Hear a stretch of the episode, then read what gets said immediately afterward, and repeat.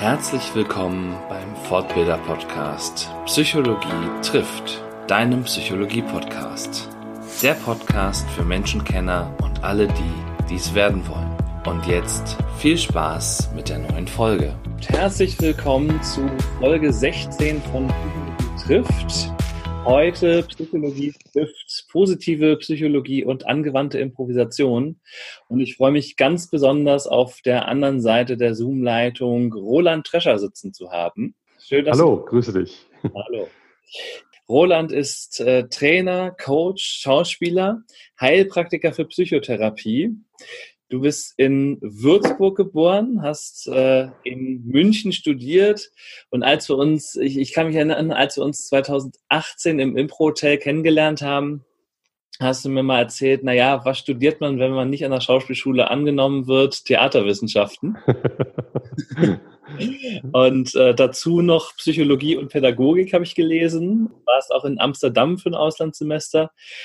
Und wenn ich mich richtig erinnere, spielst du eigentlich seit 1989 schon Impro. Äh, 89 nicht ganz, 90, 90, 91. Das kann man nicht so genau sagen. Ich glaube, 90 ging das erste Semester an der Uni in München los. Und äh, das war für mich so der Startpunkt für die Impro-Laufbahn. Wobei ich vorher schon als äh, mit, mit Theaterpädagogik beschäftigt habe und unter anderem auch mit Viola Spolin. Und äh, die ja die Urmutter des Impro-Theaters war oder ist und äh, ich sozusagen Impro schon dort kennengelernt habe, ohne aber Impro als solches zu kennen. Mhm, okay, also es, es hieß einfach noch nicht Impro, aber hast du es schon mal probieren dürfen. Genau, ich meine, das Buch von ihr hieß ja Improvisationstechniken für Schauspieler und Theaterpädagogen. Das, äh, das war dieses berühmte Buch, das im Junfermann Verlag erschienen war und sich an Theaterpädagogen richtete. Das war die Zielgruppe. Und äh, Improvisation war natürlich nicht unbekannt, weil ich äh, Mitte der 80er, als ich mit Theater überhaupt begonnen habe, im Schultheaterbereich, ich habe am zweiten Bildungsweg Abi nachgemacht und bin dort auf Theater gestoßen, hatte also mit bis zu meinem 21. Lebensjahr mit Theater null zu tun. Also ich glaube, ich war einmal in meinem Weihnachtsstück irgendwie vorher.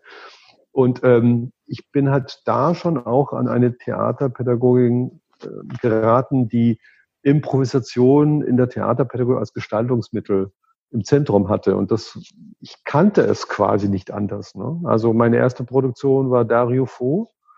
Und mhm. ähm, das Textbuch war einfach vom Rotbuchverlag, war einfach ein Sammelsurium aus Improvisation entstanden. Und dementsprechend sind wir auch immer frei mit Texten und Situationen umgegangen. Also insofern war meine Disposition für das Impro-Theater, das dann in den 90ern auftauchte, schon gegeben.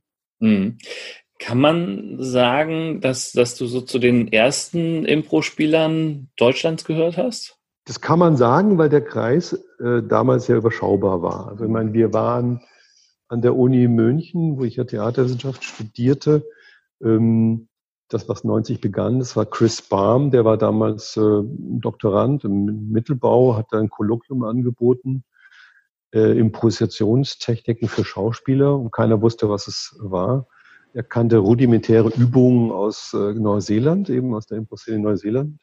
Da waren wir, ich glaube, 20 Leute, die aus experimentellen Gründen damit gespielt haben. Und daraus ist halt mein erstes Ensemble entstanden oder unser erstes Ensemble. Ich war Mitbegründer des Fastfood-Theaters, das es ja heute noch gibt. Mhm. Und dann gab es so einen Punkt, ich glaube 92, 93, wo wir entdeckt hatten, dass es ja noch zwei, drei, vier andere Gruppen bundesweit gab, die das Gleiche gemacht haben. Also äh, da mhm. waren wir alle sehr erstaunt erstmal, ja. Und so war das also. Das waren so 93, glaube ich, war das erste Festival in Dortmund dann, ähm, wo wir den anderen begegnet sind, die auch solche Dinge gemacht haben. Ne? Das stelle ich mir auch lustig vor, wenn man so erstmal in seinem eigenen Mikrokosmos ist und plötzlich stellt man fest, Mensch, es gibt ja noch andere, die irgendwie das Gleiche machen. Und, äh ja, ja, ja. Das war wirklich so ein bisschen so ein Aha-Erlebnis. Zumal halt wir als Theaterwissenschaftler damals ähm, wirklich so ein, auch ein theaterwissenschaftliches Interesse daran hatten, ne? weil so mhm. dieses, äh, ich, Chris Baum hatte damals ein Video gezeigt über Theatersport in Neuseeland, so eine VHS-Kassette auf so einem kleinen flickrigen Bildschirm. Und äh, ich werde diesen Moment, äh, habe ich immer noch in Erinnerung, ja, wo wir da staunend davor saßen, wie die machen Warm-up mit dem Publikum, interagieren, holen sich Vorgaben. Das war entgegen aller Theatergesetzmäßigkeiten, die wir neugierige Theaterstudenten, die ja an der Schauspielschule nicht genommen wurden, ähm, dort gelernt hatten. Ne? Also das war schon sehr erstaunlich. Und auch dann zu merken, dass die anderen Gruppen auch wiederum andere Quellen und Kontexte hatten. Ne? Die Dortmunder, die von Frankreich sehr inspiriert waren, die Nürnberger Szene, die ja nicht so weit weg von uns war, die hatte auch eine, ihre Ursprünge in einem, in einem englischen Impro-Spieler, der dort irgendwie in der Nürnberger Gegend gearbeitet hat. Und so hatte jede dieser Menschen damals oder diese Gruppen, die wir getroffen haben, ähm, andere Wurzeln. Ne? Mhm. Super spannend. Also ich merke schon, auch, auch über die Geschichte des Impro könnte man mal eine ganze Folge machen, auf jeden Fall. Das ist äh, spannend. Und ich meine, da gibt es ja ähm, ähm, der, ähm, wie heißt der, ähm, äh, Macron hier ähm, äh, hat ja hier von aus Berlin, der ist nach Braunschweig gegangen ist, der hat ja diese Timeline eröffnet von Improv Germany. Die gibt es ja. Ich weiß nicht, ob du die kennst. Nee. Der hat sich echt die Mühe gemacht, diese Impro-Geschichte auf eine Timeline zu packen. Den Link gebe ich dir gerne. Der hat die jetzt im Februar erst für Spark-Konferenz aktualisiert. Und ähm, also von daher gibt es schon ein paar so Forschungs... Also den, der lohnt sich zu interviewen. Der hat mit vielen gesprochen auch. Ne? Ja, spannend. Äh, also gucke ich mir gerne an und packe ich auch gerne in die Show Notes. Dann haben wir da auch schon mal den ersten Verweis. Genau. Dann habe ich äh, gesehen, ähm, dass du sogar mal Nationaltrainer warst. Äh, du hast ja alle Schandflecke ausgegraben. In, in, in, dem Jahr, in dem Jahr, wo, wo wir alle äh, gefühlter Bundestrainer waren, nämlich 2006 während der WM in Deutschland, warst du für die Theatersport-Weltmeisterschaft im Rahmen des Kunst- und Kulturprogramms der Bundesregierung zur FIFA-WM. Trainer der deutschen Nationalmannschaft, ja. Also mir hat bisher keiner den Titel genommen, also offiziell bin ich es, glaube ich, noch. Aber es braucht ja keiner mehr hinterher. Ja, das war ich in dem Jahr. Ich, wir waren ja äh, in München mit ISA und 48 auch Mitveranstalter.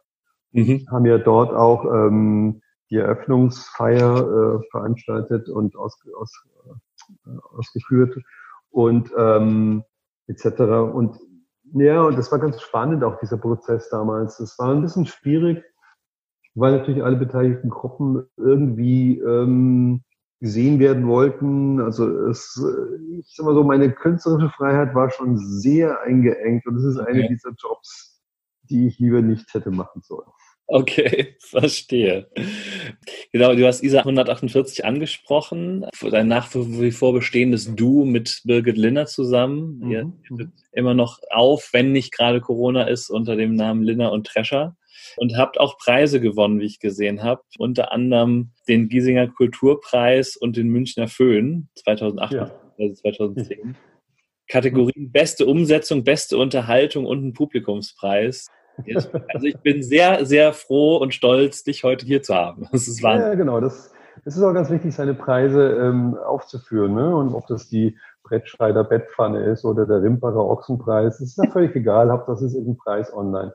Naja, also ähm, vielleicht zwei Sätze zu ISA 148. Also die, äh, ich habe ja dann mein, mein erstes Ensemble, Fastfood Theater, 2001, 2002 im Jahreswechsel verlassen weil ich gemerkt habe, ähm, da geht's künstlerisch für mich nicht weiter.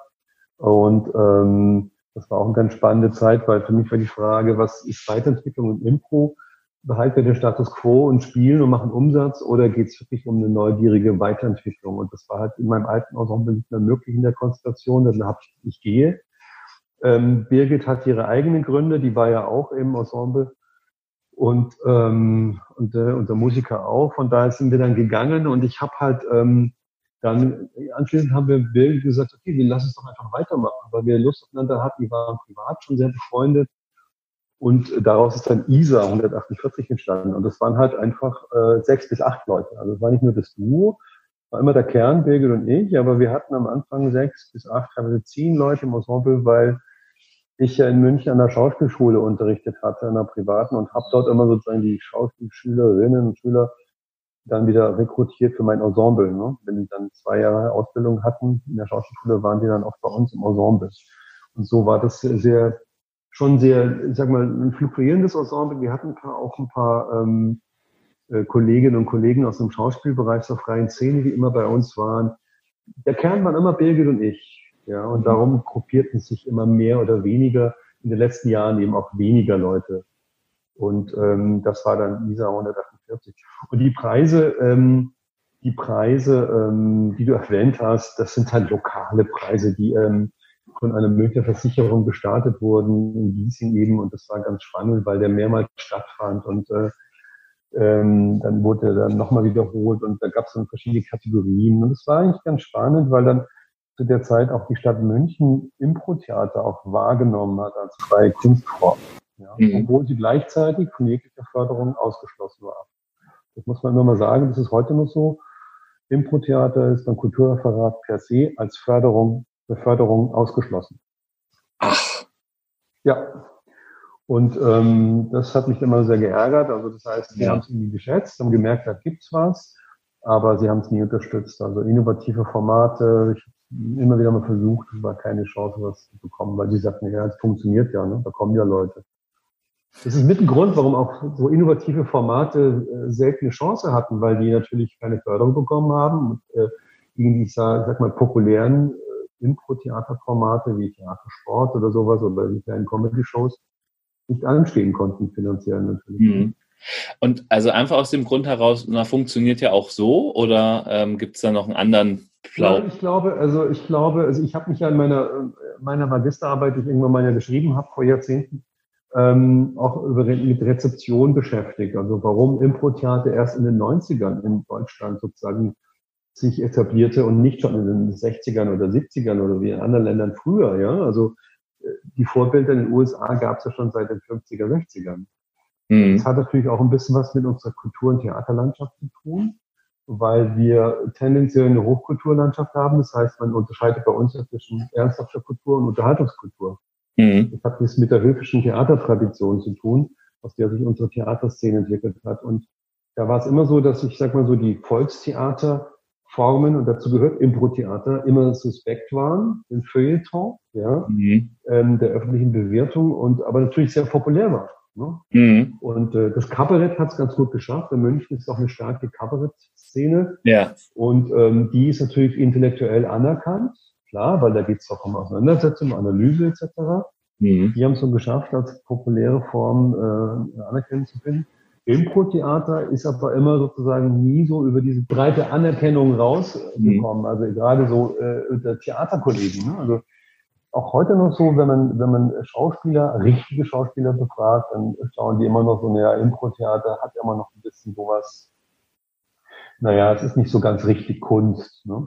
Mhm. Hat auch mit der Struktur der Impro-Theaterlandschaft zu tun. Ne? Ja. Also Chris Baum, unser Gründervater Anfang der 90er in München, den habe ich dann Jahre später mal auf einer Jubiläumsfeier getroffen und hatte mit ihm ein frischen Gespräch, wo ich ihn gefragt habe, sag mal, ähm, mittlerweile ist er Professor, er leitet das Institut für Theaterwissenschaft seit vielen Jahren schon in München, der ist aufgestiegen in der akademischen Laufbahn. Und da habe ich ihn gefragt, ähm, wie sieht's denn aus? Wie, wie siehst du denn die Bewegung die Entwicklung des Impro-Theaters? Und da sagte er so ganz nüchtern zu mir, sagte, naja, ist halt eine, ist halt eine Amateurtheaterszene, ne? Ja. Und da hat er recht, weil einfach ja. 90, 95 Prozent der Impro-Theatergruppen, der zahlreichen Impro-Theatergruppen, die wir haben, sind natürlich Amateurtheater. Und das meine ich jetzt auch nicht wertend. Ne? Das sind keine Profischauspieler, sondern die machen das als Spaß, just for fun etc. Und das hat natürlich auch, ähm, da gibt es auch Unterschiede, ne, die der Zuschauer gar nicht so gutiert, aber dementsprechend wird es ich sag mal so, in der Kulturlandschaft auch rezipiert. Ja, da gab es ja auch eine Diskussion dazu vor, ich glaube, ungefähr einem Jahr mal via Facebook wurde die geführt.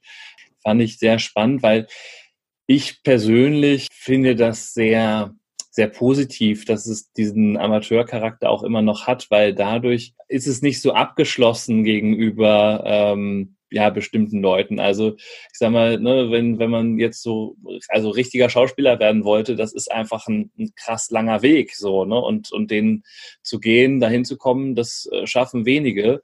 Mhm. Ähm, und Impro auf die Bühne zu kommen, da sind die Hürden nicht so hoch. Das kann man gut oder schlecht genau. tun. Ne? Und das hat auch alles seine Vor- und Nachteile.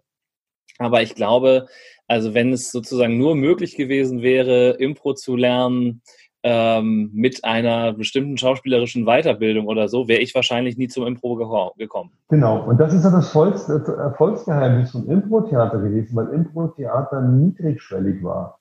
Sowohl von der Zuschauerseite aus, man musste keine Vorbildung haben, man musste kein Kulturtempel betreten, man musste keine Treppe hoch, man musste keine tollen Klamotten anziehen, etc. Ja, das ist, was die Buchkultur meinte. Ja, das genau. war für die Zuschauer immer niedrigschwellig, weil die Zuschauer ernst genommen wurden. Auf der anderen Seite auch. Also äh, die Zuschauer kamen ja nach den Shows zu uns und sagten, hey, wo kann man das lernen? Ich würde im Deutschen Schauspielhaus oder im Kammerspiel in München würde ich nicht anschließend zur Vorstellung gehen und würde sagen, wo, wo kann man das lernen? Ne? Genau. Impro ist das eben zweiseitig ähm, machbar und das ist genau der Unterschied und das war auch das für mich das äh, Revolutionäre an dieser Theaterform. Ja, also deswegen bin ich auch so abgefahren drauf. Ja, also ich will es auch gar nicht werten. Ich komme ja aus der Theaterpädagogik und bin ein Produkt der Theaterpädagogik also von daher finde ich das gut. Ich finde, man muss nur sich immer klar machen auch, also die Frage ist auch, ob man die, ich sag mal so, die ähm, Wertschätzung des Feuilletons braucht. Die kam ja über die Förderungswürdigkeit hinaus, ne? Auch das Thema gerade. Und äh, es gibt natürlich auch, ich sag mal, es gibt schon eine Profiszene, die sich tagtäglich damit auseinandersetzt. Ja, die auch neue Formate entwickeln etc die kriegen natürlich dafür keine Unterstützung. Das ist damit gemeint. Das wird nicht gleichgesetzt mit anderen Kulturangeboten. Und das finde ich so ein bisschen schade. Ja. Mhm. Andererseits denke ich, hält sich auf den Rücken frei, weil wir haben alle gelernt, ohne Subventionen zu überleben. Und ähm, ich habe immer lieber mit Unternehmen kooperiert, die gezahlt haben, war der Verwaltungsaufwand auch viel geringer. Ne? Ja, ja. Wenn man Anträge stellt oder Kulturprojekte etc. Ne? Genau, sobald genau. der Staat da drauf guckt, äh, muss man dann natürlich viel ausführlicher werden und begründen und so weiter. Das ist immer das Paradoxon, finde ich, der Impro-Welt. Und ich kenne das wirklich auch von vielen äh, freien Theatermachern in München. Ich habe wieder Münchner freien, ich habe ja lange, lange in München gelebt, wie du ja weißt, bis vor fünf Jahren mit der freien Theaterszene in München keine gute Erfahrung gemacht, weil ich fand die auch nicht offen äh, gegenüber dem Impro-Theater. Ich habe immer Impro-Theater mit Theatersport gleichgesetzt, weil sie nicht die Mühe gemacht haben, auch mal hinzugucken, was gibt es für spannende Projekte. Ich habe ja auch schwer getan, Spielorte zu finden, die jetzt nicht so klassische Impro-Orte waren. Das war immer schwierig, ja. Mhm. Also von daher gibt es da schon so eine Eitelkeit. Und das hat natürlich auch mit zu tun, dass wir halt mit relativ viel Aufwand wenig Aufwand relativ viel Zuschauererfolg haben. Ne? Also das, äh, relativ viel was? Relativ, mit relativ wenig Aufwand viel Zuschauererfolge haben. Ne? Mhm, ja. Das, äh, natürlich auch so ein bisschen den Missgunst vieler Kolleginnen und Kollegen auch geweckt. Das hat auch damit zu tun. Ja. Wenn man äh, das jetzt mal nimmt und also ne, deine gesammelten Impro-Erfahrungen, die bringst du ja, weil, wie du ja eben gesagt hast, auch in die Unternehmen rein. Warum brauchen und warum braucht eigentlich jeder Mensch Impro? Jedenfalls ist das meine Meinung. Ich glaube, mhm. da treffe ich, da treffe ich deine Meinung auch ungefähr wenigstens. Warum braucht die Menschheit Impro? Naja, also wenn ich mir jetzt so, ich habe dir so ein bisschen über meine Geschichte erzählt, kommen, also ich bin ein Produkt der Theaterpädagogik, das heißt, ich habe über Theater die Möglichkeit gehabt, endlich meine Persönlichkeit weiterzuentwickeln. Das war für mich, als ich so Anfang der 20er Jahre war, eine sehr, sehr wichtige, wichtige Chance. Und ich habe am eigenen Leib erlebt, wie es sein kann, eben wenn man sich auf der Bühne, im Bühnenumfeld mit dem Medium beschäftigen kann. Das war für mich immer wichtig. Mir ging es nie darum, irgendwie großes Theater, große Rollen zu spielen. Für mich war Theater immer eine Spielwiese, ähm, eine Möglichkeit, sich selbst weiterzuentwickeln. Ich habe die Probenprozesse immer mehr interessiert als das eigentliche Produkt am Ende. Und insofern war dann das Impro-Theater als Form, als Theaterform für mich einfach wie gemacht, ja. ja. Und äh, wenn ich das so weiterdenke, dann ähm, die Unternehmen kamen ja dann auf uns zu. Das waren so die ersten Kontakte, die dann gesagt haben, so, ähm, so wie ihr da oben in einem Fünfer-, Siebener-Team, wir haben damals ja mit großen Besetzungen noch gespielt, ähm, so wie ihr da oben arbeitet, so würden wir gerne in unserem Team kommunizieren und arbeiten. Wir wären gern so kreativ, wir wären gern so schnell, wir wären gern so, ja, so, hätten ganz so viel Spaß dabei. Ja. Mhm. So kam das. Und da habe ich für mich kapiert, ähm, diese, dieses Lernfeld, Impro-Theater, bietet eine Menge Möglichkeiten, viele Kompetenzen zu trainieren. Und das sind natürlich über die Spieltechniken hinaus, decken da halt einfach eine Menge äh, persönliche Kompetenzen dahinter. Und äh, genau das ist es, ja. Und für mich hat das sehr viel mit Leben zu tun. Und, äh, Und wenn ich Geschichten und Figuren äh, auch in meiner Solo-Show improvisiere, dann, dann, dann habe ich dir, ja, Gunter Lösler hat gesagt, Theater ohne Absicht, das trifft für mich immer zu. Das kommt für mich so aus der Intuition heraus. Das sind Themen dann plötzlich auf der Bühne, die mich beschäftigen mhm. und im Idealfall auch die Zuschauer. Insofern hat das sehr viel mit Lebensverarbeitung zu tun. Und das ist das, was Unternehmen meines Erachtens natürlich sehr gut tut. Ne? Auch wieder mehr bei sich zu sein, mehr bei den Kontexten zu sein und weniger bei den analytischen Fachthemen, mit denen sie sonst zu tun haben. Ne? Mhm. Ja. Lebensverarbeitung und auch Bezug zum Leben. Ne? Also das ist, finde ich, auch so eins der Kernthemen, äh, wenn man mit Impro-Leuten spricht, auch für mich und äh, da auch immer zu gucken, ja, was, was kann man anwenden? Und mir fallen da immer natürlich als erstes die Impro-Regeln ein. Ne? Sag ja, lass deinen Partner gut aussehen, sei im Moment und so weiter mhm. und so weiter. Mhm und äh, Scheiterheiter natürlich. Inwieweit äh, schaffst du es, äh, diese Regeln in deinem Alltag umzusetzen? Hm, hm. Gemeine Frage. Ähm, naja, sag mal so, ähm, ich habe ja äh, doch, ich äh, gemein insofern, weil es immer eine ständige Forderung, äh, eine, eine, ständige Forderung an mich selber ist oder ein ständiger Wunsch an mich selber, ja. Also ich habe ähm, nicht nur Ensembles verlassen, ich habe auch Städte gewechselt, ich habe viele Dinge in meinem Leben gemacht, weil ich gemerkt habe, ähm, ähm, es braucht Veränderung und äh, ich werde immer skeptisch, wenn sich Routinen entwickeln, ja, wenn sich Dinge einschleifen. Und das ist ja ein bisschen auch, ne, wenn Dinge vorhersehbar werden. Und das hat was mit, wie gehe ich mit Veränderung um? Also gehe ich, schwimme ich da mit oder komme ich dem zuvor oder oder, ja? Und insofern merke ich, Impro, diese Impro-Regeln im Leben umzusetzen, das ist mein Wunsch, weil ich glaube an diese Werte, die dahinter stecken. Ich glaube an diese Prinzipien es, ich sag mal so, es, ich habe das Gefühl, es ist nicht, es wird nicht, wird irgendwann nie ganz einfach. Ne? Mhm. Also ich merke jetzt gerade jetzt so, ich bin jetzt auch ein bisschen älter geworden. Ich habe gerade das Thema mit ein paar Freunden jetzt die Tage gehabt. Ich merke, ich bin nicht mehr so agil und flexibel äh, wie vor 20, 25 Jahren. Ne? Also mhm. mal so locker flockig irgendwas komplett verändern. Das macht man mit über 50 nicht mehr so schnell. Man wird ein bisschen vorsichtiger und man weiß auch, viele Dinge will man nicht mehr tun. Ne? Und dann zu sagen, zu einem Ja zu sagen, das würde ich bedingungslos nicht mehr ganz unterschreiben. Mhm. Mache ich bei Impro aber auch nicht. Mhm. Also diese, diese Regeln, ich habe die natürlich auch so gelernt und viele hinterfrage ich immer wieder mal auch. Mhm. Muss ich denn, was heißt denn das wirklich Ja zu sagen? Ne? Mhm. Weil auch ein Nein ist ein klares Angebot. Ja, auf jeden Fall, ne? Das ist ja dann immer wieder die, der Disput so, ne? Ab, ab welchem Level kann man dann endlich mal sagen, fuck the rules, ne? Und, genau, äh, richtig. Genau, richtig. Ja. Und ich meine, hinter jedem dieser, dieser Regeln, die wir alle trainiert haben, stecken ja bestimmte Werte und Haltungen. Und die, um die geht's letztendlich für mich. Ne? Wie die jetzt sich konkret ausprägen, ist austauschbar letztendlich. Ne? Das muss ja. ja nicht in Regeln gepackt werden. Ich finde Regeln immer ein ganz guter Einstieg, ja. Aber wenn das eine innere Haltung ist, von der ich überzeugt bin, da brauche ich die Regel ja nicht mehr. Ne? Ja. Ja, und wenn wir schon bei Haltungen sind, dann es bietet sich natürlich an für den Sprung ins Thema der positiven Psychologie. Mhm. Ähm, was, was verbindest du damit? Was ist also positive Psychologie? Ich glaube, da kann, können sich manche vieles drunter vorstellen. Manche denken vielleicht so, ah, positive Psychologie, das ist dieses positive Denken. Äh, was ist das für dich konkret? Also es hat mit dem positiven Denken erstmal gar nichts zu tun. Ähm, rein wissenschaftlich ist es, äh, ist es ein Teilbereich der, der Psychologie geworden seit Ende der 90er Jahre. Martin Seligmann hat da äh, einem Kongress der American Society of Psychology einen legendären Vortrag gehalten, wo er gesagt hat, wir kümmern uns immer sozusagen um das Defizit. Ja, wenn jemand pathologisch ist, das heißt, es gibt so bestimmte Phänomene, die man als nicht gesund sieht. Ja, das heißt, Gesundheit ist nicht das, die Abwesenheit von Krankheit alleine. Ja? Das heißt, und, und was, da geht es das eine, zu sagen, ne, es geht nicht nur um Heilung, sondern was kann den Menschen auch zufriedener und glücklicher machen? Das war die große Frage. Und welchen Beitrag leistet denn die Psychologie dazu und die Forschung?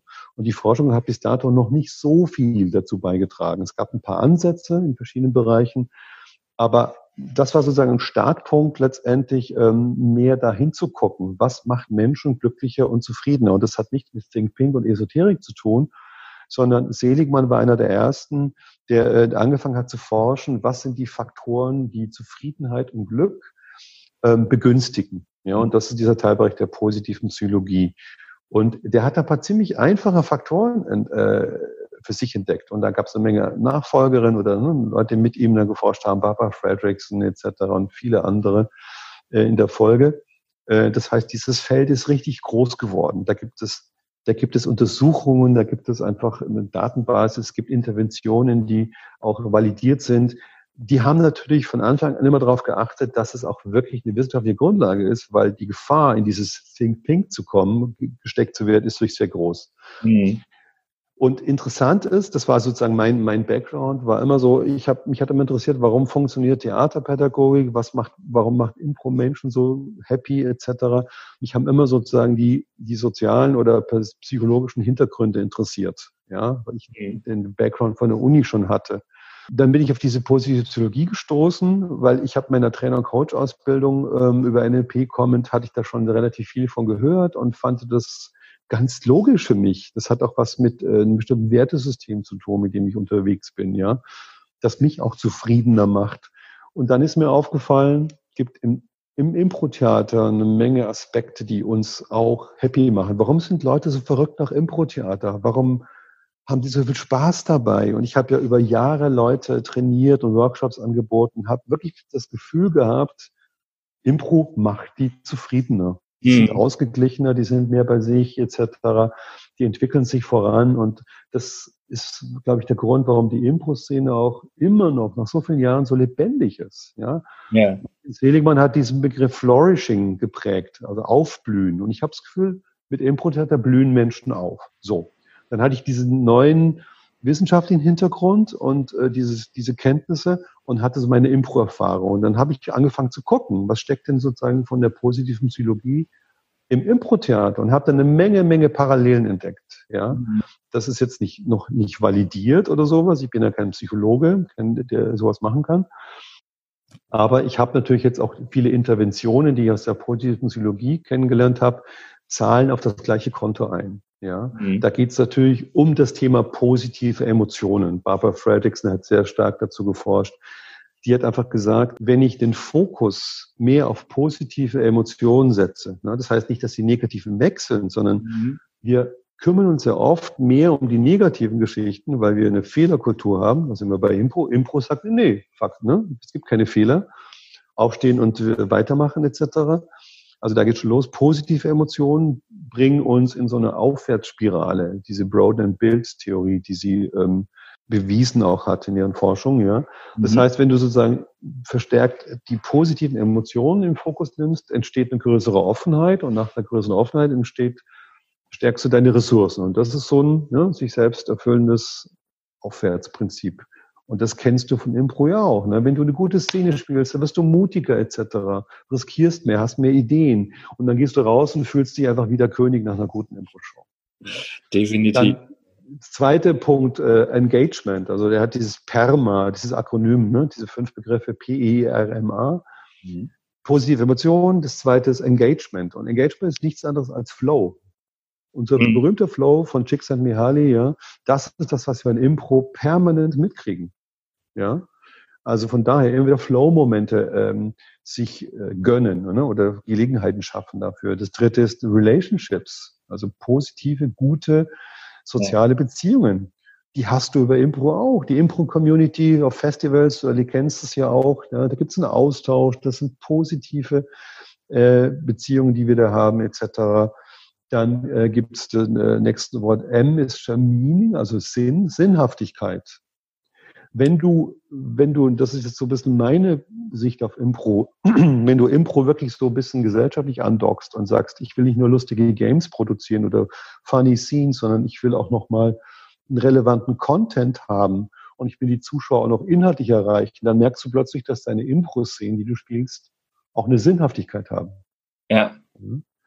Und ähm, das letzte war, Perma, was war das letzte noch? Ah, Accomplishment, siehst du genau, das letzte. Accomplishment, nämlich heißt, Dinge zu Ende kriegen. Mhm. Ja. Das ist das, was auch Seligmann erforscht hat, nämlich wenn wir sozusagen immer wieder von einem Prozess in den anderen rennen, von einer Umstrukturierung in die andere, ohne das, den Abschluss gefeiert zu haben, eine Zäsur zu haben, ja, mhm. ähm, ist das auf Dauer frustrierend. Umgekehrt, wenn ich sozusagen Schlüsse entzelebriere, Dinge zu Ende bringe, dann ist die Wahrscheinlichkeit für glücklich, für Glück und Zufriedenheit höher. Und ja. das habe ich ja auch in Impro. Ne? Das heißt, ich habe klare Szenen etc.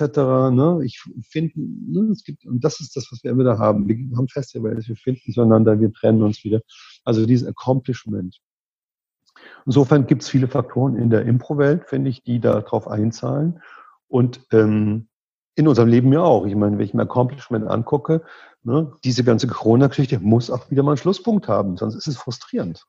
Ja, das, das ist auch noch ein spannender Aspekt. Habe ich auch noch äh, was zu gefunden, äh, komme ich nachher nochmal drauf.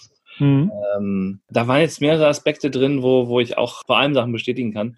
Ähm, ein Thema Aufblühen also ich weiß noch, als ich 2011 wirklich mit Impro angefangen habe, ich sage wirklich, weil ich äh, Impro auch schon in der Schule mal kennengelernt habe, 2006 oder 2005, 2006, ähm, und da aber das noch nicht so richtig verstanden habe, das Konzept, muss ich auch rückblickend sagen. Mhm.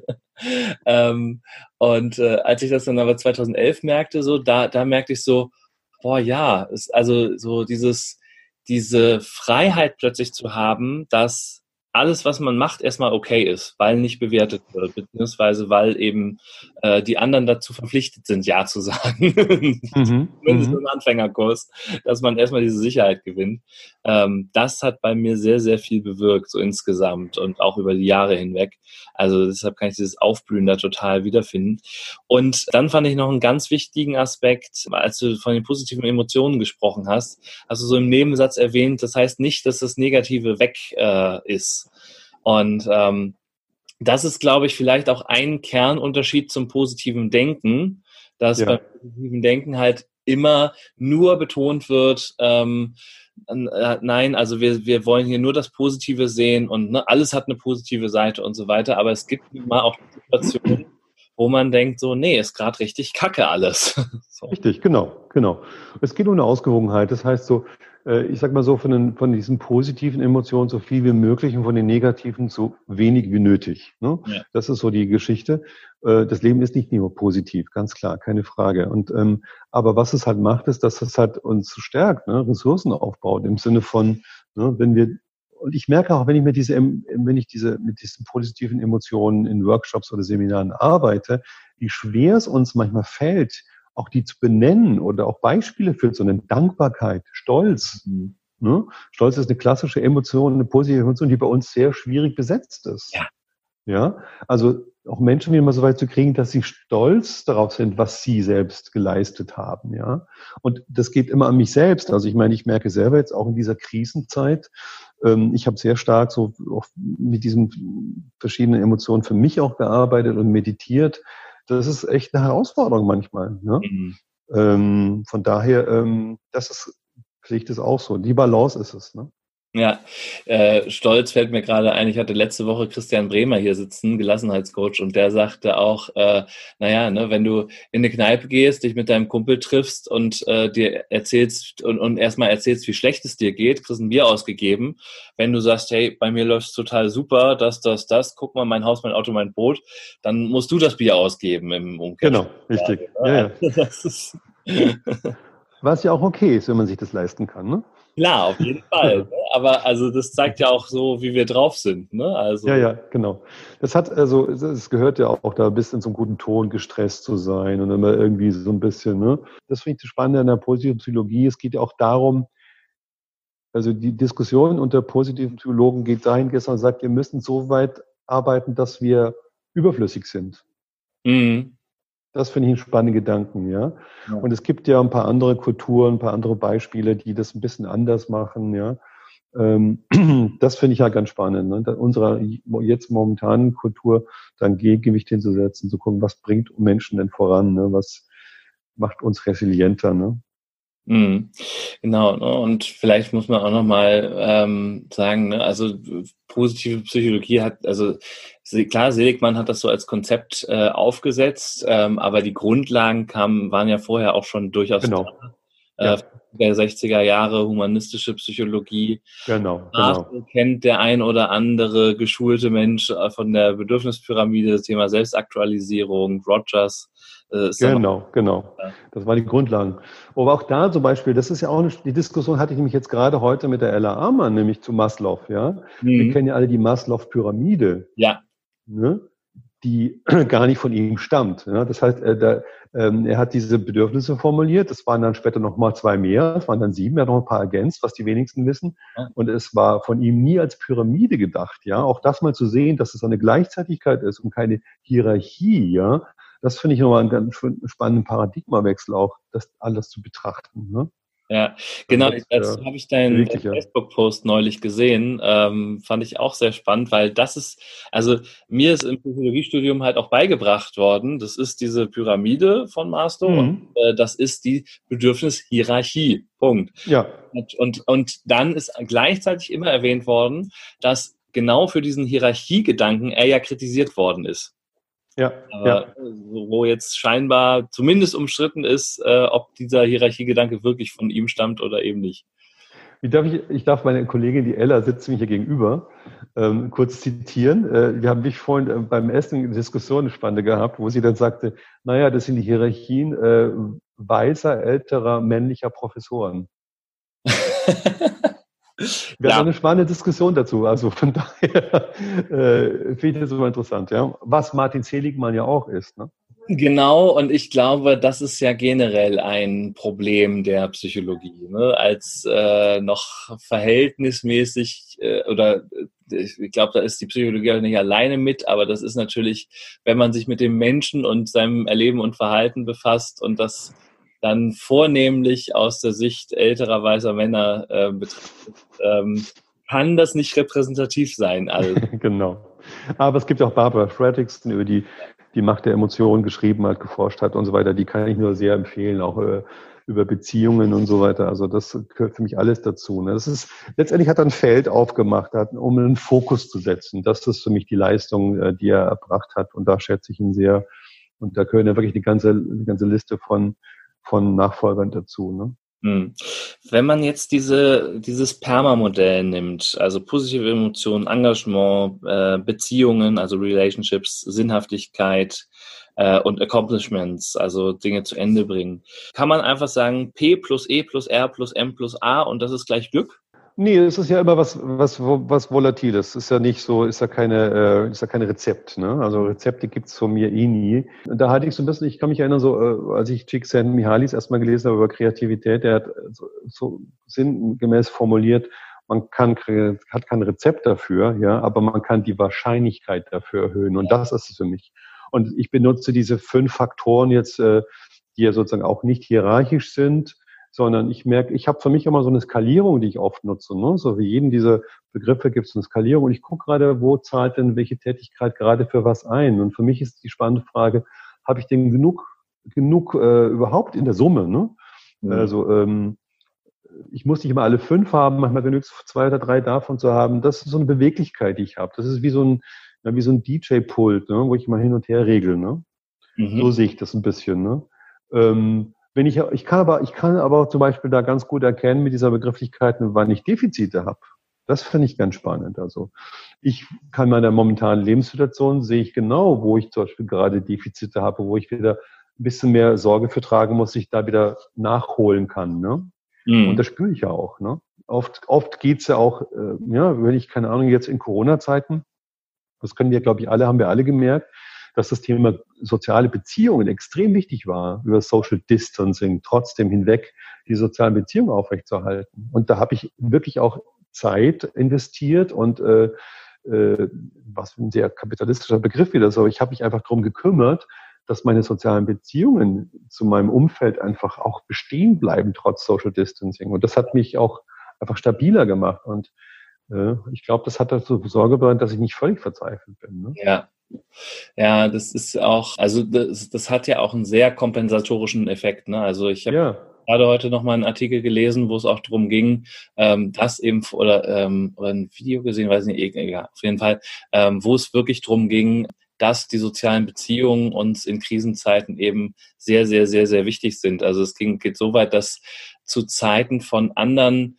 Pandemien oder großen Krisen, die uns wirklich alle betreffen. Das ist ja das Besondere an dieser Krise mhm. vor allen Dingen, dass es uns wirklich mal alle trifft, dass in solchen Zeiten ähm, tatsächlich nicht nur die Scheidungsraten äh, nach oben gehen könnten wie jetzt, weil wir eingesperrt sind, sondern eben auch die äh, Geburtenraten äh, oder ja. die, die, Häufigkeit des Geschlechtsverkehrs jedenfalls, ja. Äh, trotz äh, Social Distancing. Ähm, also ne, das ist äh, für uns, glaube ich, als soziale Wesen ganz, ganz, ganz, ganz wichtig, da ähm, drauf aufzubauen. So, ne? Genau. Gibt ja auch, auch Leute, die sagen, ne, Erfolg beginnt zu Hause. Ne? So. Ja.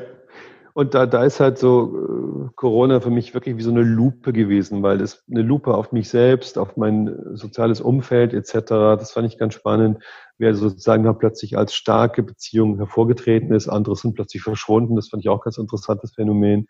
Also da hat sich da nochmal wirklich einiges sortiert auch. Ne? Also auch äh, von daher, ähm, wenn man es, ich sag mal so, ich glaube, wenn man es, wenn man es gut hinbekommen hat, einigermaßen, kann einem das auch weitergeholfen haben, ne? sich da ein bisschen dran zu entwickeln auch. Ne? Total. Also ähm das, ist, das, ist, nicht, das ist nicht einfach. Es ist immer anstrengend und äh, ich glaube einfach, dass Glück und Zufriedenheit äh, ist einfach ein Stück Arbeit. Immer wieder. Ne? Es ist dann, man hat es ja nie fest in den Händen. Ne? Das ist das Gemeine, ne? Es ist, man kann es nicht festhalten, das ist vergänglich, ne? Und äh, ja, man kann sich immer, man kann sich immer nur so asymptotisch annähern, glaube ich. Dann ist man mal kurz da und dann ist es halt auch im nächsten Moment vielleicht schon wieder weg. Und das ist genau die, die, die Analogie zu Impro wieder. Ne? Was du beschrieben ja. hast, trifft genauso auf Impro zu. Von daher ist es für mich ein, wiederum ein Trainingsfeld. Ich kann dort, und da muss ich mal, noch mal ein bisschen nachholen, nachhaken, weil ich glaube, meine Art und Weise, Impro-Theater zu zu spielen, aber auch zu trainieren, hat sich in den letzten Jahren auch ein Stück verändert, ja, weil ich so diese Verbindung immer sehe, ja. Und da muss ich, ich gucke immer genau an, aus welchen Motiven heraus macht jemand Impro-Theater. Das ist eine der meistgestellten Fragen in meinen Workshops. Warum machst du überhaupt Impro? Warum gehst du auf eine Bühne vor Publikum, ja? Mhm. Und ähm, es gibt natürlich immer berechtigterweise, steht jedem zu, ich sag mal so, ego-getriebene Motive. Ich möchte beklatscht werden, jetzt möchte geliebt werden, was immer auch, ist alles okay. Äh, mich interessiert aber mehr sozusagen dieser größere Kontext. Ja. Mhm. Das betrifft die Formen, mit denen wir arbeiten, in denen wir zusammenarbeiten, als Team oder ja, auch in einem Workshop. Äh, wie gehe ich, welche Haltung gehe ich da als Trainer rein? Es betrifft aber auch die Inhalte. Ich, ne, und das ist ja ein bisschen paradox. Und wie du ja weißt, ich stehe in der Impro-Welt äh, für das Thema Relevanz, Tabus, Solo-Improvisation. Das sind so meine Kernthemen, mit denen ich hier in der Impro-Welt unterwegs bin. Mich interessieren jetzt nicht mehr das 150. fancy Format zu irgendeinem Burberburb gereimt, geschüttelt. ähm, das sind formale Aspekte. Das sind Skills, ja. Und nach 20, mhm. 25 Jahren denke ich mir, okay, wir können das ja. Or ja. so what, ja. Also mich interessiert eher so die Wirkungskraft, die Impro-Theater über diese Skills hinaus noch entfalten kann, ja. Und da liegt für mich das Potenzial eben auch in Zukunft, ne? Nämlich, wir können in der Impro-Welt eben miteinander ähm, Dinge miteinander probieren, ausprobieren, erlernen, zu Inhalten zu kommen, die auch manchmal erhellend sind. Ja, also ich lerne bei vielen guten Shows, die ich spielen darf, ab und zu mal ähm, lerne ich immer noch dazu. Da denke ich raus und denke mir, wow, das war jetzt echt ein spannender Gedanke, eine spannende Szene, eine spannende Situation, aus der ich persönlich auch was rausgenommen habe. Ne? Mhm. Dann wird es für mich wirklich spannend. Kannst du dich so an so ein, an eine Szene oder an ein, ein Learning aus so einer Szene erinnern? Mehrere. Also am intensivsten habe ich, äh, ne, zu, ich habe ein paar Geschichten im Kopf, zum Beispiel meiner Duo-Kollegin mit der Birgit Linner. Ähm, ich erinnere mich, äh, das war in, gar nicht allzu langer Zeit, hatten wir da geht es auch um, ne, das war 2015, 2016, das war für mich die Geschichte, da geht es um Flüchtlingssachen, also Flüchtlingswelle etc. Die Birgit und ich haben keine Hemmung, solche Themen auf die Bühne zu nehmen und wir nehmen diese Themen ernst. Wir haben zwar, wir spielen eine Comedy-Show, ist keine Frage. Mhm. Ähm, wir hatten dann so eine Geschichte, wo ähm, so ein, äh, ein, ein, ein Paar, ein Flüchtlingspaar über die Grenze ist und die standen da plötzlich den bewaffneten Soldaten gegenüber. Und ähm, das war sogar so ein Shakespeare-Form, was immer auch und so weiter. Und ich, das Spannende war, ich habe echt gemerkt, also ähm, ich kann mich erinnern, ich war in der Rolle dieses Soldaten, der die Wahl hat, vollzieht er seinen Befehl oder nicht. Mhm. Und ähm, ich habe echt gemerkt im Publikum, das war, da konntest du eine Stecknadel fallen hören. Und das sind so Momente, wo du, wo du merkst, du bist in der Figur, in der Situation und, und, und, und das ist einfach, äh, es ist da. Das Thema ist plötzlich da. Ne? Ja. Das ist das schon eine Geschichte, ähm, die ich erinnere. Ich erinnere mich an, äh, ich spiele, habe ja in den letzten Jahren äh, Solo-Shows gespielt. In den Solo-Shows begegnen mir immer wieder Figuren. Ähm, da, ich habe eine Frauenfigur. Ich glaube, die stand, steht sogar online irgendwie. Das ist so eine äh, Simone hieß sie noch hieß sie, genau. Und ich kann mich total an die Figur erinnern. Das war eine Frau, die schon etwas älter war, die plötzlich so über die Würde des Alters gesprochen hat. Und ich meine, ich bin ja schon ein bisschen älter, aber ich war, ich bin immer noch jünger als diese Dame war. Und das war für mich so erhellend auch, wirklich aus dieser Perspektive, dieser Figur, diesen Monolog zu erleben. Ja. Mhm. Und äh, da habe ich auch ein paar Feedbacks bekommen, auch von Zuschauerinnen und Zuschauern, Zuschauerinnen überwiegend, die diese Figur auch sehr berührt hat. Ne? Mhm. Wie gehen wir mit Alter um? Wie gehen wir selbst mit Alter um? Ne? Ja. Ja, und ich, ich glaube, ne, und also dieses, dieses Berühren und auch sich berühren lassen, auch äh, sowohl von künstlerischen Elementen als auch von ähm, Dingen, die in der Natur sind, passieren, also ne, da, dafür offen zu sein, ähm, ja. ist ja einerseits in der Psychologie auch ein Persönlichkeitsmerkmal, Offenheit für Erfahrung, mhm. ähm, aber gleichzeitig glaube ich auch ein ganz, ganz großer und wichtiger Schlüssel fürs, äh, um, um diesen po äh, Zugang zum Positiven, zur positiven Psychologie auch zu kriegen. Ähm, ja. Weil man sonst, glaube ich, ja, eine ne Welt vor sich verschließt, die, die ganz viel Schönes bietet.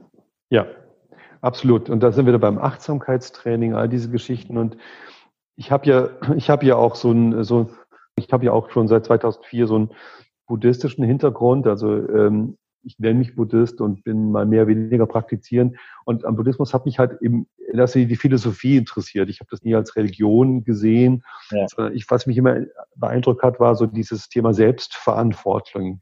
Verordnung. Ich bin, ne, es gibt nicht die Gottheit, sondern ich bin verantwortlich für Dinge, für meinen Lebenszustand, in dem ich unterwegs bin. Ja? ja. Und das finde ich ganz spannend, dass alles im Prinzip gleichzeitig ja da ist. Du kannst die Dinge negativ sehen, du kannst aber auch ähm, dem einen positiven Rahmen geben. Das heißt, sie nicht beschönigen.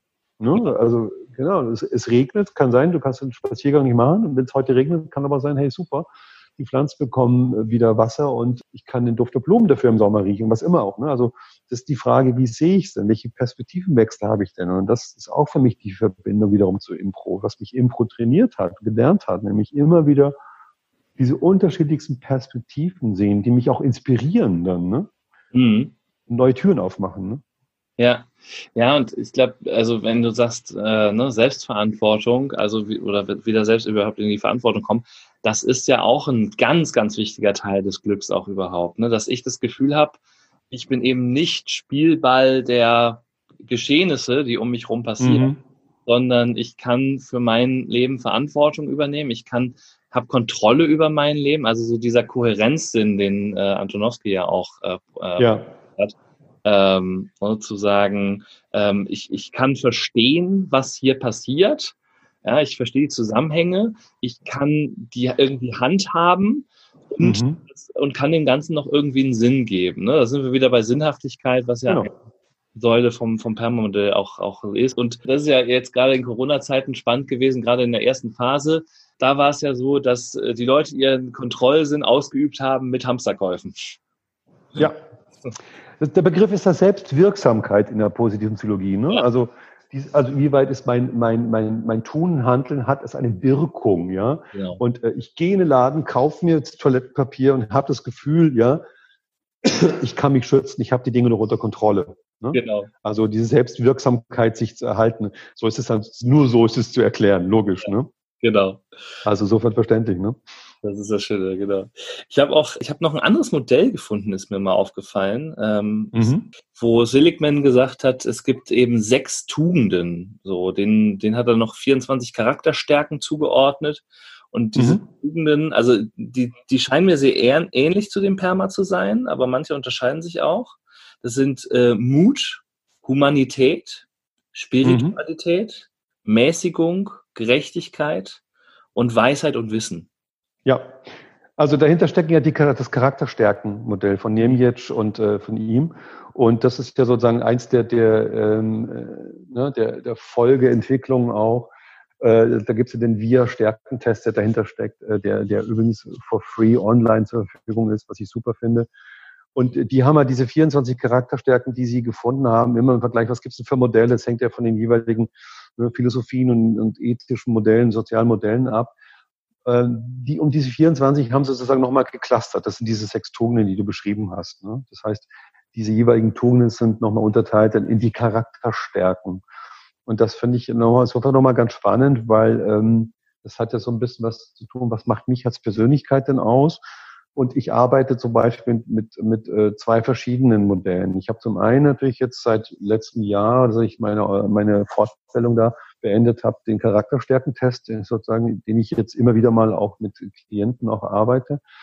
Und ich habe noch ein anderes Modell, das Size-Prozess, das ich hier mit der Ella Amann oder über die Ella Amann kennengelernt habe. Das ist ein anderes Persönlichkeitsmodell, das nochmal einen anderen Ansatz hat, ja. Aber da geht es in die gleiche Richtung. Und ich finde aber, ich finde aber interessant an einem Charakterstärkenmodell, weil es halt extrem auch wiederum positiv ausgerichtet ist, ja. Mhm. Ähm, und ich erinnere mich, ich habe jetzt meinen gerade vor sechs Wochen oder sowas war es, in der Corona-Zeit habe ich den Test, den Charakterstärkentest nochmal gemacht auch. Und das ist ganz mhm. spannend, weil auch Selbstbild, Fremdbild etc., ne? mit welchen, mit welchen Tugenden bin ich denn primär unterwegs? Und das sagt ja auch äh, nur was aus über die, die, die Priorisierung. Du hast ja im Prinzip alles. Ne? Das ist ja, wenn du diese Liste hast, dann hast du diese Teilbereiche. Manche sind halt sozusagen, haben eine höhere Priorität äh, mhm. mit Size-Prozess gesprochen, würde ich sagen, die sind mit mehr Energie besetzt, fallen dir leichter und andere sind halt weiter hinten, werden weniger genutzt. Und ich finde es halt wieder mal spannend, auch zu gucken, inwieweit jetzt, ähm, wenn ich bestimmte Ziele umsetzen möchte, mich entwickeln möchte oder merke, ich habe da bestimmte ähm, ja, Defizite, ne, ist es, oder ist es gar nicht, oder bestimmte Entwicklungsbereiche, wo ich hin möchte, dann lohnt wieder mal einen Blick zu gucken, was sind denn die Stärken, die ich weniger nutze. Und das finde ich eine spannende Herausforderung. Ja? Mhm. Also äh, konkretes Beispiel, Kreativität ist zum Beispiel bei mir jetzt gar nicht an vorderster Stelle, obwohl ich mich immer als kreativer Mensch sehe. Ja. Aber ähm, das ist, dann sehe ich aber, was, was stellte manchmal die, der Kreativität im Weg. So nehme ich das halt wahr. Ne? Ja. Weil halt, ne, das wechselt auch im Laufe der Zeit. Und das, das finde ich ganz spannend, auch da wieder das prozesshaft zu sehen mit diesen Tugenden. Du hast diese sechs Tugenden, die helfen uns ja im Miteinander auch und unserem Leben zu orientieren. Das sind Orientierungshilfen. Das ist halt ein Kompass mit sechs Himmelsrichtungen, die unterteilt sind auch noch. Ne? Genau. Und so handhabe ich das auch. Ne? Hm. Ich habe den Test kurz vorher auch mal gemacht und äh, habe hier auch das Ergebnis und äh, hatte aber jetzt noch keine Zeit, da näher reinzugucken. Aber ähm, genau jetzt, wo ich diese Rangreihe sehe, äh, bei mir ist Humor an eins. ah, ja. okay. Genau. Und was ich überhaupt nicht erwartet hätte, oder sagen wir mal so, was mich nicht überrascht, ist, dass äh, bei mir Ausdauer ganz hinten ist. also ähm, das ist, äh, ich, ich, äh, das Kontrabeispiel wäre jetzt, ich, ich ziehe jetzt gerade seit drei Wochen ein Homeworkout-Programm durch, äh, weil ich außer Corona halt kein, äh, aufgrund von Corona gerade keinen Sport machen kann. Aber ja. das ist eine absolute Ausnahme. Ansonsten bin ich so Marshmallow-Test nicht bestanden, quasi. Und, aber äh, was, äh, aber was dann, was vielleicht auch darauf mit einzahlt, aber äh, was ich da spannend finde, ist, dass Selbstregulation bei mir an vorletzter Stelle kommt. Ja. Und das finde ich erstaunlich, weil ich äh, sagen würde, äh, also gerade Gefühle kann ich relativ gut regulieren für mich. Aber mhm. Mhm. Dann natürlich auch, also ne, ich, ich kann es mir jetzt schön reden und sagen, ja, ich habe auch in dem Test selten irgendwie weniger als drei ein, angekreuzt. ja, ja. Also ähm, ich finde ich find ihn sehr komplex, mhm. weil ich weiß, es gibt ja zwei Varianten davon. Ähm, eine abgespeckte und die, die Originalvariante sozusagen. Also ich glaube, der eine hatte über 240 Fragen oder 120 Fragen, ich weiß gar nicht. Ich wollte gerade sagen, also ich habe auf jeden Fall über 120 Fragen beantwortet. Ja, 170 genau. Oder sowas, 180, genau, so den Dreh. Und der ist halt so komplex geworden, weil es halt doch sehr viele äh, Unterpunkte abchecken müssen etc. Mhm. Und ähm, ich habe den jetzt, ich habe den jetzt wie gesagt dreimal gemacht insgesamt. Und ich finde, ich finde ihn nicht ganz konkurrent. Mhm. Ähm, Im Kern, und da finde ich jetzt, wie gesagt, das andere, anderen Size-Prozess, den ich habe, ähm, den ich sonst nutze, da geht es um sechs Persönlichkeitsstile, das ist überschaubarer. Mhm. Und äh, da habe ich auch jetzt nach mehrmaligen äh, Anfertigen auch eine, eine, höhere Konkurrenz festgestellt. Ne? Mhm. Also mit 24 Charakterstärken finde ich schon echt Herausforderung. Ne? Also von daher kann ich dir empfehlen, mach den wirklich noch ein paar Mal und dann guck mal, was, was verändert sich denn, was sind denn so die volatilen Anteile. Er behauptet auch nie, dass es ja so, dass du eine feste Reihenfolge hast und die ist fix. Ne? Die macht die, deswegen finde ich so ein bisschen, ich finde ihn schwer zu handhaben im Vergleich zu mhm. anderen Modellen. Ne? Ja. Aber ja. die Grundidee mag ich ganz gerne. Ich mag äh, auch da wiederum, ich mag den Gedanken zu sagen, es gibt diese Charakterstärken und manche sind schon signifikant, nicht alle 24. Mhm ähm, und damit zu arbeiten. Ne? Ja. Ja, ich, also ich finde es auch auf jeden Fall spannend. Man, man lernt sich nochmal neu kennen. Ich verlinke auf jeden Fall den Test auch nochmal im, im, in der Beschreibung. Ich äh, habe das Buch, ich weiß ja, es gibt ja von dem Jemic auch, äh, äh, heute habe ich erst einen Post gelesen, das ist jetzt, glaube ich, ein Jahr in Englisch draußen und ich, es gibt es seit Oktober, November, ist die deutsche Fassung draußen. Und äh, ich habe es noch nicht ganz durch. Ich bin da nur, es liegt auf meinem Bettstapel auch. Auch Corona hat sich geschafft, dass ich mit dem durchkomme, weil es doch sehr umfangreich ist. Da haben sich ein paar Bücher vorgedrängt. Mhm. Aber ähm, da bin ich auch noch sehr neugierig drauf, da noch ein bisschen tiefer reinzuarbeiten, auch wie ich damit umgehe, jetzt auch als, als äh, Coach. Ne? Das finde ich noch eine Herausforderung. Mhm.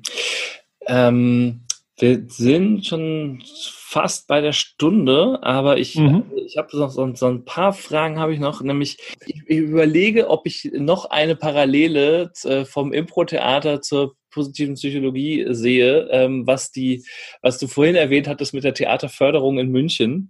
Nämlich es ist ja nun mal so, dass in Deutschland es gibt nicht gar keine, aber es gibt zumindest sehr wenige Professuren für positive Psychologie in der deutschen Hochschullandschaft. Und es mhm. ist auch kein Standardfach, was standardmäßig im Psychologiestudium gelehrt wird. Ähm, was glaubst du, sind da die Ursachen für? Ist das einfach noch zu jung? Ist, äh, sind die Deutschen zu langsam? Was ist da los? Also äh, zum einen, glaube ich, habe ich da nicht den kompletten Überblick. Also mhm. äh, muss ich dir ehrlich gestehen. Ich habe natürlich über mein Ausbildungsinstitut, das ist das Intal-Institut äh, äh, in Bad Aibling in Bayern unten, ähm, die äh, Daniela Blickhahn ist da auch, äh, die ist auch im Dachverband Positive Psychologie, den sie mitgegründet hat. Die ist da sicher ähm, versierter, was die, die, äh, die Lehrstühle und betrifft betrifft. Ich, ähm, ich glaube, es ist auch im Prinzip nicht als eigene Disziplin zu sehen, ja mhm. sondern äh, es macht keinen Sinn. Also äh, ne, im Prinzip ist es Psychologie. Ja, also ich fände das eigene Lehrstuhl, Positivpsychologie, fände ich auch ein bisschen fragwürdig. Ne? Mhm. Warum soll sich ein Lehrstuhl nur auf den Bereich äh, konzentrieren? Ich finde, es muss einfach selbstverständlicher werden, dass die Psychologie auch diesen Aspekt eben, der, der nicht nur Heilung ist, sondern Förderung, Entwicklung betrifft. Mhm. Reinnimmt. Und das, das was die, die PP-Leute ja sagen, im Idealfall sind wir irgendwann mal überflüssig, weil die Psychologie alles abdeckt. Mhm. So sehe ich das. Ne? Ich mhm. glaube, es gibt, es gibt sicher, ich, es gibt viele Psychologen äh, an Universitäten auch, da kenne ich auch ein paar, die, die das äh, schwerpunktmäßig auch mit fördern, aber die würden sich jetzt nicht als positive Psychologen oder gar nicht als Lehrstuhlinhaber sehen. Ne? Mhm. Also es ist eher so eine, eine Ausweitung. Ne? Also so, so sehe ich das halt. So dass es quasi, also in jedem Fach gibt es äh, positive Anteile, in, in jedem psychologischen Fach. Und ähm, das wäre dann quasi ein Querschnitt. Genau. Mhm. Letztendlich ist es für mich so ein bisschen, ähm, wie soll ich sagen, es ist, hat auch ein bisschen was mit, mit, äh, mit, mit, äh, mit Kultur zu tun, oder ne? Wie, wie, äh, ja, mit, mit einer Ethik fast zu tun, ja. Nicht nur zu sehen, Psychologie beschäftigt sich mit Heilung von Defiziten, sondern Psychologie beschäftigt sich auch mit dem Voranbringen. Ne? Wie kann ich den Menschen voranbringen? Die sind gesund. Wir reden hier von Gesunden, die sozusagen sich weiterentwickeln wollen. Gesund heißt doch noch nicht glücklich. Ja, in der Tat. Und ähm, ja, und gesund äh, im Sinne der Weltgesundheitsorganisation ist ein hoher Anspruch. Ne? Also Absolut. Ja. Zustand völligen geistigen, sozialen und physischen Wohlbefindens. Ähm, das ist schon ich, ich, ich glaube, da liegt eine Menge sozialer Sprengstoff drin, ne? weil wenn man das mal weiterdenkt, wenn Menschen selbstwirksam und selbstverantwortlich für ihr, für ihr Flourishing sorgen, für ihr Aufblühen, mhm. werden sie bestimmte berufliche Verhältnisse, bestimmte soziale Verhältnisse nicht mehr akzeptieren. Ja, ja. Das und das merken wir jetzt ja auch schon. Ne? Also ich meine jetzt äh, äh, einmal vom Balkon klatschen allein ist es nicht, ne? um andere wertzuschätzen. Ne? Und keiner klatscht für Lufthansa. Ne? Die, kriegen, die werden aber gefördert. Ne? Und das sind solche unterschiedliche, da geht es ins Politische nämlich rein und ins Gesellschaftskritische. Und das finde ich wiederum spannend. Mhm. Mhm. Ja, da, also da, da steht dann natürlich auch die Frage hinter, ne, wie groß ist ähm, von manchen Wirtschaftsvertretern, Politikvertretern überhaupt das Interesse, sowas zu fördern. Ne? Richtig. Ja, das steht dann dahinter. Ja. ja. Die werden wir heute wahrscheinlich nicht mehr beantworten. Das schaffen wir in der Stunde nicht mehr. ähm, genau, da kann sich jeder Hörer aber mal seinen Teil zu denken. Und äh, ja. Es gibt natürlich auch, wie in jeder guten wissenschaftlichen Disziplin, Kritik an der positiven Psychologie. Ich habe einen äh, Punkt gefunden. Meiring, ähm, der in der Sozialwissenschaft vor allen Dingen bekannt ist für seine qualitativen Forschungsmethoden. Ähm, mhm hat äh, sich mal angeschaut, inwiefern die positive Psychologie die Kriterien einer Ideologie erfüllt. Und mhm. ist da in vielen Punkten fündig geworden und hat gesagt, naja, das, was an der positiven Psychologie so verstört, ist ihr Sendungsbewusstsein und ihr Ausschließlichkeitsanspruch. Was würdest du dem entgegnen? Also ich, äh, Sendungsbewusstsein finde ich was sehr Gesundes, weil ich damit sozusagen, oder mein Ziel ist ja sozusagen, oder so wie ich jetzt damit umgehe, mein Ziel ist es jetzt, neben dem, dass ich für mich selbst sorgen kann natürlich, oder versuche für mich selbst zu sorgen, versuche ich natürlich anderen Menschen die Möglichkeit zu geben, für sich selbst zu sorgen. Und das sollte man schon senden, finde ich. Mhm. Das heißt, ich, ich, das ist meine Lebensmission, also von, die äh, rückblicken kann ich wirklich sagen, nach all diesen Jahren, die ich äh, Theater, sonst was, Training, Coaching mache, mir geht es darum, Menschen zu unterstützen, selbstwirksam ihr Leben selbst zu gestalten. Mhm. Das ist das. Und das finde ich ist sendungswürdig. Auf jeden ja? Fall, ja. Das ist das eine. Und der zweite Punkt war, was hast du gesagt? Äh, ja, Ausschließlichkeitsanspruch. Ausschließlichkeitsanspruch. Ich, also ich persönlich sehe das nicht ausschließlich, weil ähm, ich, bin, ich finde es immer spannend, auch, auch Kritik zu hören. Das geht mir generell so. Ich freue mich immer bei meinen Veranstaltungen, wenn die erste kritische Stimme kommt, die sagt, äh, kann das, aber ist das nicht so? Für mich ist das keine Störung, im Gegenteil, für mich ist eine Inspiration. Mhm. Weil äh, das hilft mir manchmal auch auf neue Gedanken zu kommen, Dinge zu hinterfragen. Ja. Ich beschäftige mich gerade mit, weil für mich jetzt ähm, die positive Psychologie eine Konsequenz ist aus vielen Dingen, die ich vorher hatte. Ich habe mich vorher mit NLP beschäftigt, hatte aber auch da schon gemerkt, es geht nicht nur um NLP. Ich habe mich Jahre mit Impro beschäftigt. Ich hatte schon auch Phasen, wo ich dachte, ich kann mit Impro die Welt halten, aber das waren sehr mhm. kurze Phasen. Ne? ähm, und irgendwann mal, das ist bei allen Dingen so, ja, man merkt einfach, ähm, man ist von etwas begeistert angetan, ja. Ja, leidenschaftlich, weil man, weil man merkt, das triggert eine Menge an. Ähm, und dann muss es aber weitergehen. Ja. ja. Also von daher sehe ich das nicht als ausschließlich. Man sagt immer, es wird eine andere Sau durchs Dorf getrieben. Diesen Spruch kennt man auch aus der Trainerwelt. Ähm, nun gibt es die positive Psychologie seit, keine Ahnung, 20, 30 Jahren, 25 Jahren oder sowas. Äh, wie gesagt, das ist eine Richtung für mich und nicht ausschließlich. Und wie du schon gesagt hast, es gab vorher schon ähm, Psychologen, die in die Richtung gearbeitet haben, die da Grundlagenarbeit geleistet haben, ohne die das gar nicht möglich gewesen wäre. Also von daher ist es so, ja, so ein fließendes Kontinuum, so sehe ich es halt einfach. Mhm. Vielleicht heißt es in ein paar Jahren anders. Ich meine, was wir heute Agilität und Resilienz nennen, die es vor 20 Jahren Spaß haben und kreativ sein. genau. Also ist mal profan formuliert. Du weißt, was ich meine? Also von daher sehe ich das in einem Entwicklungsstadium. Und wenn es hilft, sozusagen der Welt was zu geben, wo Menschen wieder sich weiterentwickeln können und Dinge in die Hand nehmen können, finde ich das sinnvoll. Ja. Aber immer wieder, immer zu hinterfragen. Das ist wie die Maßnahmen bei Corona. Natürlich muss man die hinterfragen. Aber man muss nicht ausschließlich kritisch sein oder ausschließlich ähm, abnicken. Ne? Ja. Das ist meine Haltung dazu. Wow. Ja, vielen Dank dafür. Ähm, ja, und ich glaube, das ist auch äh, ein schönes Fazit, ne, dass das als kein Allheilmittel ist. Ich glaube, das gibt's auch so nicht. Das wird's nie geben. Da muss jeder für sich das Richtige für sich raussuchen. Ja. Und, ähm, dann, dann das, das äh, Passende finden. Und das ist manchmal eine längere Suche. Ich glaube, was, wo, wo ich so einen Unterschied machen würde, ist, ich finde es immer sehr wichtig, dass man diese Strömung dann eben, wie du es ja auch äh, jetzt wunderbar gezeigt und gemacht hast, ähm, fundiert auf, auf mhm. wissenschaftliche Art und Weise. Und ich nehme halt wahr, dass manche halt diese Konzepte manchmal auch nur oberflächlich nehmen und dann so marketingmäßig nach oben pushen ähm, und sich damit verkaufen und aber so so ja ich habe manchmal den Eindruck dass die so die so ein bisschen entwurzelt sind von dem was das ist ein Problem von Marketing ja das, das, das ist ein Marketing-Thema, das trifft ja für alle möglichen Themen zu. Ne? Also ähm, gerade jetzt, ich habe die Trainerwelt schon beschrieben, mhm. du brauchst ja alle paar Jahre neue Begrifflichkeiten. Und das, sind, ja, und das ist in der Impro-Welt auch so, um die Analogie wieder aufzumachen. Ja? Mhm. Also ich erlebe es ja auch, dass Leute sagen, ja, wir haben da ein neues Format und, das, und dann machen wir das und das und das. Und ich denke mir insgeheim, haben wir die 97 oder 98 schon mal gemacht? Und das meine ich jetzt nicht überheblich, ja, sondern ich merke nur, dass bestimmte Dinge wiederkommen, weil natürlich man in einem bestimmten Wirkungskreis auch das Rad nicht neu erfinden kann. Es kann sein, dass jetzt ein paar neue mediale Sachen dazukommen, etc. Zoom-Formate hätte vor ein paar Jahren natürlich keiner gemacht, logisch. Aber ähm, so die Grundideen, die uns Menschen beschäftigen, ja, die wiederholen sich und es gibt auch eine Synchronizität all diese, diese ähm, äh, Phänomene, die, äh, ja, das ist das, was den Fluss letztendlich ausmacht. Ja.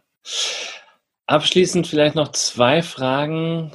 Was würdest du positiv psychologisch ähm, den Leuten raten jetzt für die restliche Corona-Zeit? Hoffentlich restliche Corona-Zeit, muss man hm. sagen. Also ich würde Ihnen erstmal raten, auch äh, was soziale Beziehungen betrifft, also auch dankbar zu sein für diese sozialen Beziehungen, die man, die uns da durchgerettet haben, hoffentlich bald durchgerettet haben oder noch tragen, ja. Also ich habe, ich spüre eine Dankbarkeit für diese Menschen, die mir das teilen in wunderbaren Gesprächen, ja, etc., die auch, wo ich gemerkt habe, kommt ein Anruf, weil ich mich nicht gemeldet habe. Also dafür eine Dankbarkeit zu haben, dass wir, dass wir das haben. Und das andere ist zu gucken auch, wenn ich mit Menschen über diese Krise spreche, dann kommt natürlich Jobfrage und dieses ganze Dinge und die Dings. Interessanterweise habe ich von niemandem gehört, ich habe es vermisst, dass die Läden zu waren. Mhm. Ja, also mir konnte keiner sagen, was nach der Ladenöffnung wieder gekauft werden soll. Ja, also das heißt der Konsum, der sozusagen auch uns stark bestimmt sonst, ja unser System bestimmt, der hat, der Konsumverlust hat nicht die große Rolle gespielt. Das heißt für mich im Umkehrschluss, und darauf wollte ich jetzt hinaus, mal zu gucken, was hat denn diese, diese Krise auch positiv bei uns verstärkt, was wir schon lange vermisst haben. Mhm. Sowas wie die Entschleunigung oder einfach mal auch nicht das Gefühl haben, irgendeine Party zu verpassen, die toll ist. Also FOMO. Ne? Ich hatte ja. zwei Monate lang nicht das Gefühl, ich verpasse irgendwas. Ja. ja. Ja. Und das finde ich so, so positive Erfahrungen, um da mal zu gucken, wie können wir die denn rüber retten? Ja. Das, das neue Normale. Ja, ja, genau. Das finde ich, also gerade dieses FOMO, also Fear of Missing Out, ähm, das äh, habe ich auch, glaube ich, vor, vor ein paar Folgen auch schon mal gesagt, dass ich das großartig finde, dass man im Moment einfach nicht das Gefühl hat, irgendwas zu verpassen. Weil, Und das bringt uns auf uns zurück, ja, weil wir ja. plötzlich äh, Zeit und Muße haben, den Blick frei haben, uns mit uns direkt zu beschäftigen. Ja. ja. Das äh, passt. Also die, die Deutsche Gesellschaft für positive Psychologie hat zehn Corona-Tipps äh, rausgegeben. Ähm, mhm. Äh, zwei, zwei davon hast du genau getroffen. Insofern passt das dir gut. Verlinke ich, ähm, will ich jetzt nicht noch tiefer reinschauen. Die kam schon ziemlich früh raus, ne? Das fand ich ganz spannend. Die kam irgendwie im März schon, wurden die verteilt gegen die Viralen, ja. ne? Die ja. Liste hatte ich nämlich bei mir am Schreibtisch auch hängen und äh, die fand ich ganz hilfreich. Ja, das stimmt. Genau. Und letzte Frage, was willst du der Welt generell da draußen mit noch mitgeben? oh mein Gott. Jetzt ist absolutistischer Anspruch. Jetzt. oh, das ist echt, das ist echt eine schwere Frage. Das ist echt eine schwere Frage. Ähm, was will ich der Welt mitgeben? Also, für mich ist, die, für mich ist wieder interessant und das, was mich halt beschäftigt auf, auf was fällt es denn immer wieder zurück? Und ähm, in, ob Krise, persönlich oder nicht, etc. Das hat was mit Verbundenheit zu tun. Wir sind nicht allein, wir sind soziale, wir sind soziale Wesen. Wie, wie, können, wie können wir wertschätzend mit anderen Menschen in Verbindung? Das ist für mich die spannende Frage. Um das zu genießen, was wir haben, was es da gibt, etc. Und das hat was mit Wertschätzen zu tun. Und wenn wir wertschätzen miteinander umgehen, glaube ich, ähm, dann wird das Ganze friedvoller werden. Wir werden uns nicht gegenseitig ausbeuten, etc. Und all diese Sachen. Also das ist für mich der Kern einfach. Ne? Sehr schön gesagt. Ja. In diesem Sinne bedanke ich mich ganz, ganz herzlich bei dir. Danke für die Fragen, für die Inspiration. Äh, danke dir, war, war super. Also ich nehme ganz viel mit, bin total geflasht, werde werd mich freuen, das morgen nochmal zu hören, bevor es dann äh, Freitag online geht, äh, weil ich glaube ich da auch nochmal ganz viel reproduzieren kann für mich im Hirn. Ja, ganz vielen Dank dir. Sehr gerne, war mir ein Vergnügen. Das war mein Gespräch mit dem wunderbaren Roland Trescher. Ich hoffe, ihr habt eine Menge mitnehmen können. Ich konnte es auf jeden Fall. Abschließend habe ich noch einen kleinen Hinweis in eigener Sache.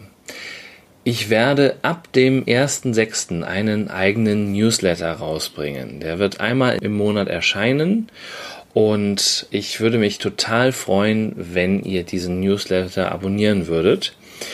In dem Newsletter soll es um aktuelle Entwicklungen aus meiner Fortbilderwelt gehen. Es wird Impulse, Tipps und Tricks für den Alltag geben. Es wird Veranstaltungshinweise geben. Ich werde auf Seminare hinweisen, die ich anbiete. Und ich werde natürlich auch Impro-Auftritte von meiner Gruppe und mir, den Ionen Berlin, ankündigen. Darüber hinaus selbstverständlich Hinweise auf die aktuellen Podcast-Folgen geben und daher würde ich mich sehr freuen, wenn ihr diesen Newsletter abonnieren würdet. Wie macht man das? Ganz einfach, man geht auf meine Webseite www.der-fortbilder.de und dort gibt es unter der Rubrik über mich oder auch unter der Rubrik mein Angebot die Möglichkeit, mittels eines Links auf ein Formular zu kommen, wo man sich für den Newsletter anmelden kann. Ich freue mich auf eure Anmeldung, bedanke mich bei euch ganz herzlich fürs Zuhören und wünsche euch ein wunderschönes Wochenende. Bis zum nächsten Mal. Ahoi. Das war der Fortbilder-Podcast Psychologie trifft. Dein Psychologie-Podcast von und mit Stefan Peters. Wenn dir der Podcast gefallen hat, freue ich mich über Likes, Shares und Bewertungen und natürlich freue ich mich auch über Kommentare. Bis zur nächsten Folge. Dein Stefan.